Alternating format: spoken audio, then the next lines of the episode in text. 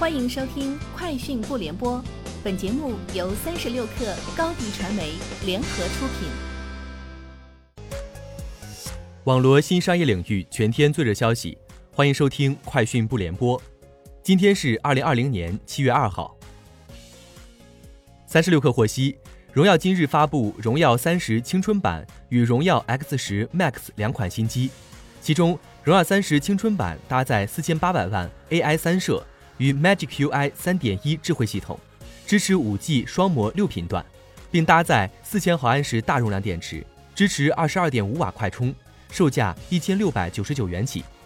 荣耀 X 十 Max 搭载七点零九英寸 RGBW 屏幕。屏幕亮度相较 RGB 屏提升百分之七十，手机功耗降低百分之十四，售价一千八百九十九元起。三十六氪获悉，蔚来汽车发布的公告显示，二零二零年六月交付汽车三千七百四十辆，同比增长百分之一百七十九点一。交付产品包括两千四百七十六辆 ES 六和一千二百六十四辆 ES 八。蔚来汽车第二季度交付汽车一万零三百三十一辆。同比增长百分之一百九十点八，环比增长百分之一百六十九点二。截至二零二零年六月三十号，ES 八和 ES 六的累计交付量达到四万六千零八十二辆，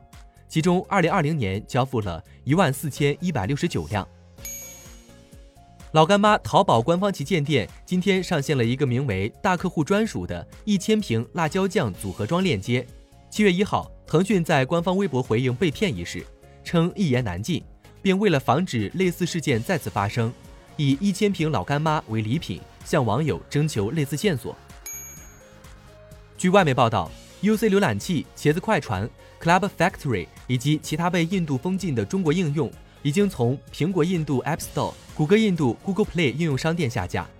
对此，谷歌发言人在声明中表示，该公司在审查印度政府的临时命令时，已经暂时阻止用户访问谷歌应用商店中的这些应用。苹果暂无回应。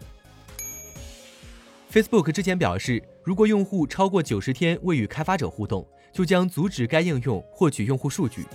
但 Facebook 在周三的博文中表示，这项规定在某些情况下未能顺利实施。如果用户也通过该应用与 Facebook 好友联系，开发者就可以同时获取这两个用户的数据。Facebook 透露，这个问题涉及约五千个开发者，但他们并未披露可能受此影响的用户数。麦当劳周三宣布暂停美国门店重启计划二十一天，因该国多个地区新冠病例激增。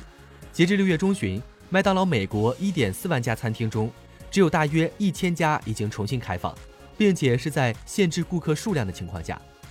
对于那些已经重新开业的特许经营店，麦当劳表示，如果当地政府没有重新收紧疫情管控措施，这些门店可以自行决定是否继续营业。以上就是今天节目的全部内容，明天见。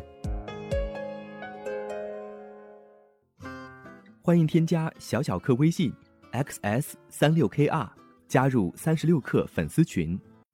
高迪传媒为广大企业提供新媒体短视频代运营服务，商务合作请关注微信公众号高迪传媒。